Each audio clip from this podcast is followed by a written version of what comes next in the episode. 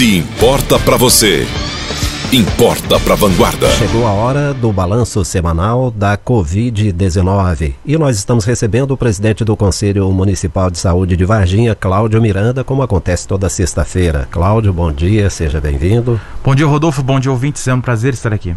Cláudio, nós temos pouco tempo e muito assunto, então seremos bastante objetivos. Nós vamos desenhar aqui um cenário que realmente coloca todo mundo em sinal de alerta. Nos sete primeiros dias do ano, nós registramos 377 novos casos aqui em Varginha, com três mortes.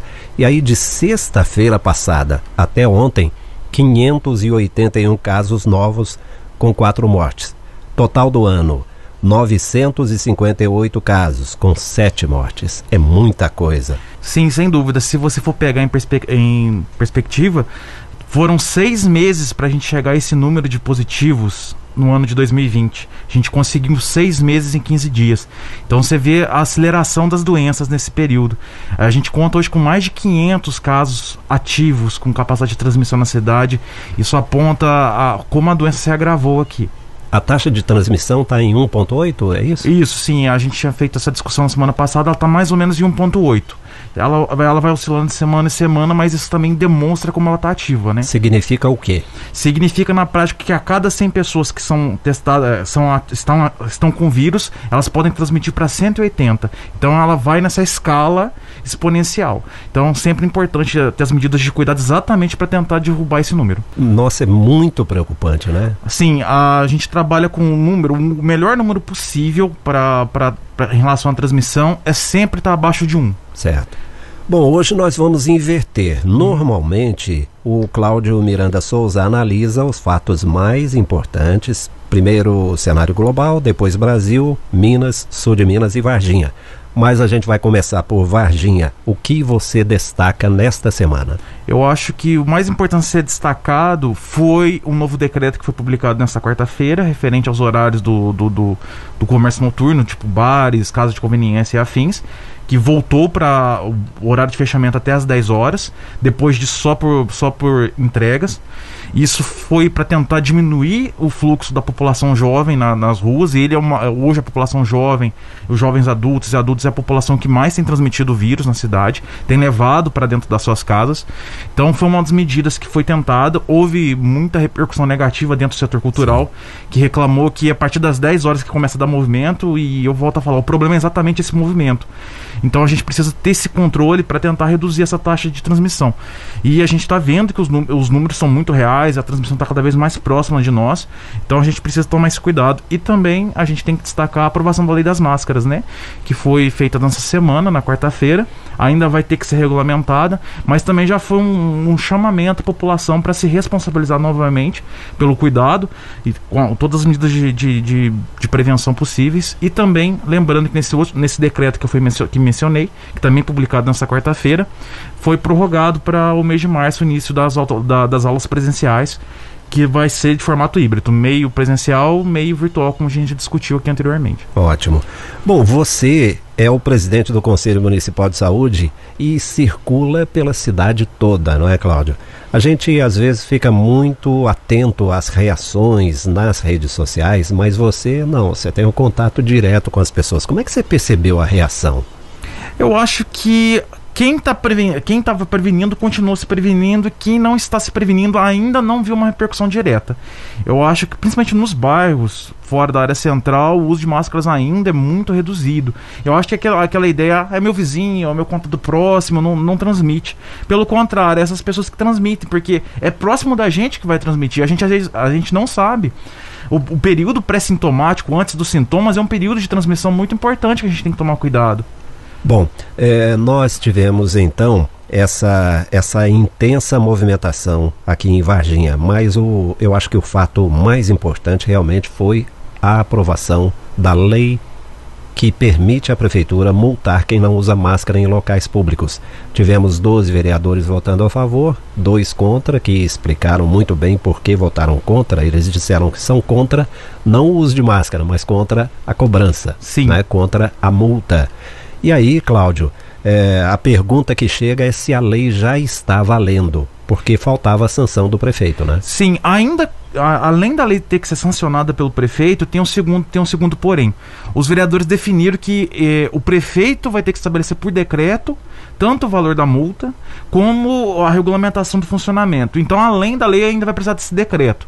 Eu acredito que o município vai, vai, vai promulgar isso e vai, vai publicar esse decreto também o mais brevemente possível. Mas, de todo jeito, a obrigatoriedade das máscaras já está valendo desde o março do ano passado. É, a única diferença é que hoje a gente pode multar. Só que se um, uma autoridade sanitária ou um guarda municipal, qualquer outra pessoa te abordar, inclusive você pode ser conduzido para a delegacia, porque descumprimento de regra sanitária é crime também. Está previsto em lei Tá federal. né? Exatamente. Então a gente tem que tomar um certo cuidado com isso. A gente tem que ser responsável, independente de ser penalizado. Ok. Qual é o, sim, o, o- o cenário aqui no sul de Minas? O cenário do sul de Minas também é um cenário de agravamento. Todas as cidades têm aumentado o número de positivos, a ponto do, do Centro de Operações Emergenciais em Saúde, o COS do, do estado de Minas Gerais, para a Covid-19, ter recomendado que a região sul de Minas suspenda os procedimentos eletivos, salvo os mais graves de doenças cardíacas e oncológicos. Por que disso? Para ter um controle melhor da disponibilidade de leitos e também de uso de medicamentos. Essa, essa, essa posição do COS, é, é, estimulando que os municípios suspendam as eletivas, é exatamente decorrente desse aumento de casos ativos e positivos que a gente tem tido nesse período. Então, isso é só mais uma demonstração da situação que a gente está hoje, de, de agravamento da crise. Ok. Estou recebendo já sinalização, chegando perguntas na nossa redação, mas antes de chamar a redação, vamos concluir essa análise que a gente faz aqui de todo o cenário. Você falou de Varginha, falou do sul de Minas. No Brasil, Cláudio, situação de Manaus, a gente fica assustadíssimo com aquilo. E você sempre disse: olha, vamos observar o que acontece em Manaus, porque o que acontece lá pode ocorrer em todo o Brasil. Manaus é a sentinela do Brasil. É, a Covid começou no Brasil, naquela região, até porque é o fluxo das, das doenças respiratórias que são transmitidas pelas vias aéreas sempre começa pela região norte. Então Manaus foi o primeiro momento. Então tudo que acontece em Manaus deve acontecer nas outras regiões se não houvesse preparo. Tanto que no começo do ano passado, quando a pandemia chegou no país, já houve aquele momento de estresse, houve muitas pessoas falando, ah, Manaus é aqui, Manaus, Manaus, Manaus é muito longe, Manaus é uma bagunça, Manaus é isso e aquilo, como se fosse um outro país. Manaus é Brasil do mesmo jeito que aqui. E é importante ressaltar que o, aumento da demanda em Manaus subiu mais ou menos mais de cinco vezes o consumo do oxigênio que é produzido. Isso, isso informações da Walt Martins, que é a empresa que cuida da região. Então tem que, um, tem que tomar um certo cuidado que a gente não pode abusar do sistema hospitalar. Eu sempre falo isso. A gente tem que tomar medidas de precaução para proteger o sistema único de saúde. E o sistema único de saúde inclui toda a rede, pública e privada. Então a gente tem que tomar um certo cuidado, porque senão pode haver desabastecimento de, de insumos. O que aconteceu em Manaus é um reflexo do descontrole que já havia. O governo do estado tentou diminuir a, a, a circulação de pessoas com medidas restritivas no final de dezembro. A população se rebelou contra o governo do estado. O estado derrubou as medidas de, de, de prevenção e deu no que deu. Deu no então, que deu. então a gente tem que tomar muito cuidado. Quando a gente pede para as pessoas colaborarem, é porque realmente é necessário. O que aconteceu em Manaus pode acontecer aqui? Pode. Ah, mas a gente tem mais, mais insumos, mais, mais acesso, mais. Nós temos tudo, tudo isso, mas existe um limite, que é o limite da rede hospitalar. Então a gente não pode chegar. E é bom lembrar que toda a Macrosul, toda a região de 154 municípios do, que compõem nossa área de saúde estão com, estão- com ocupação elevada da, da taxa de. Estão, perdão, estão com uma taxa de ocupação hospitalar muito alta em leitos de CTI. Então a gente tem que tomar um cuidado. E é bom lembrar: o que aconteceu em Manaus não afeta só pacientes de Covid.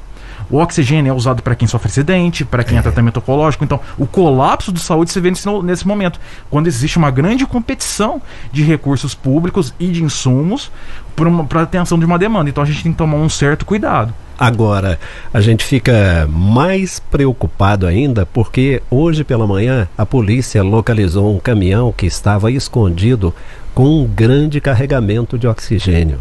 Lei da oferta e da Terrível, procura, né? né? Terrível. Não, não tem jeito. é, Se você tem demanda para um produto, alguém vai querer vender esse produto. É, e por outro lado, temos a Venezuela se oferecendo para ajudar o Brasil, especificamente Manaus, com a oferta de oxigênio. Sim, eu achei engraçado que algumas pessoas falam, ah, mas a Venezuela é um país super mais pobre que o Brasil, etc, etc. Essa crítica que existe um grande preconceito contra os É a venezuelanos. polarização, né? É, sim, é a polarização. Só que é o fato. Quem tem um produto, tem um produto. Quem não tem, não tem. É. Se a Venezuela tem um pouquinho de estoque para oferecer para para a cidade de Manaus, ela pode oferecer. Então a gente tem que tomar um certo cuidado e respeitar um pouco mais os outros. Claro, e principalmente porque quer ajudar, né? Sim, com certeza. No mundo, Cláudio, qual é o seu destaque? Eu acho que o grande destaque global e é primeiro um, destaque positivo que cada vez mais países começam a fazer aplicações de vacinas e em maior número.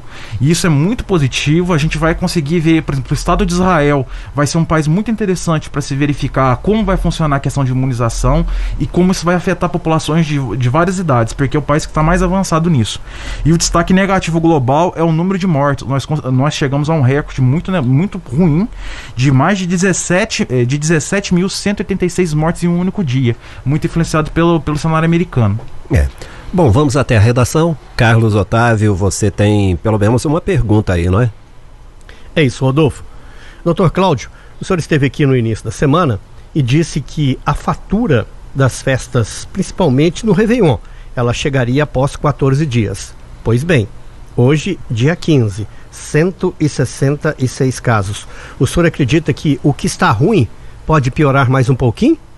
Eu acho que o mês de janeiro vai ser um mês de muito estresse. A gente ainda não chegou no momento de queda de casos ainda. A gente ainda está vendo as repercussões da, da virada do ano.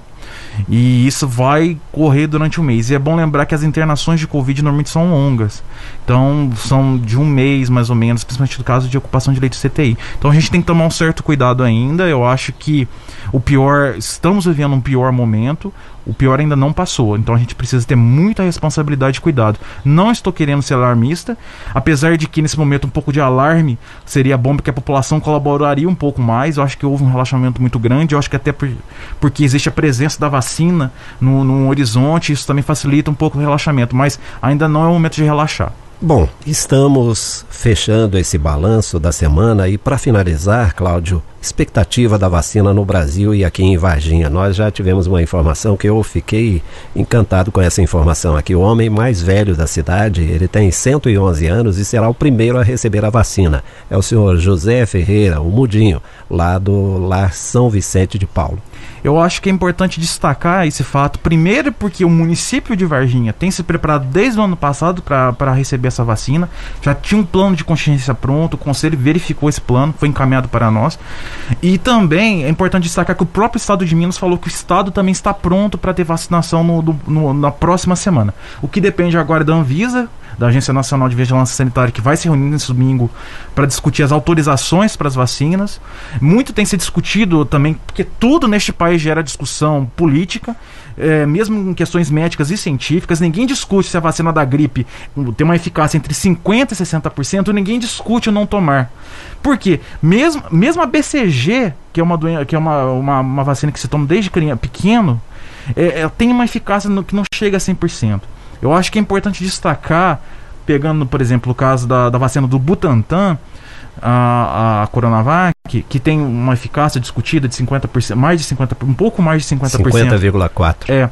O que já é o suficiente para os padrões da OMS. Se você consegue imunizar 100% da população, 50% vai estar imunizado, então a circulação reduz. O mais importante é verificar como essa vacina, como várias outras vacinas que já são do, do, do Plano Nacional de Vacinação, ajudam no controle da, da doença, ou seja, elas reduzem o impacto da doença no corpo. Se você recebe a vacina, ela reduz a gravidade da vacina, a gravidade, a gravidade da doença.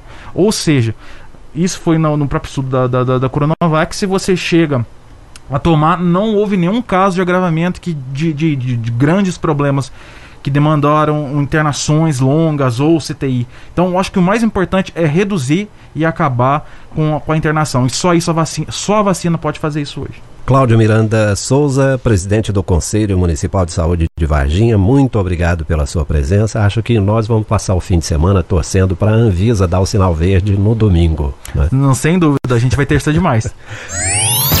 Se importa para você, importa para Vanguarda.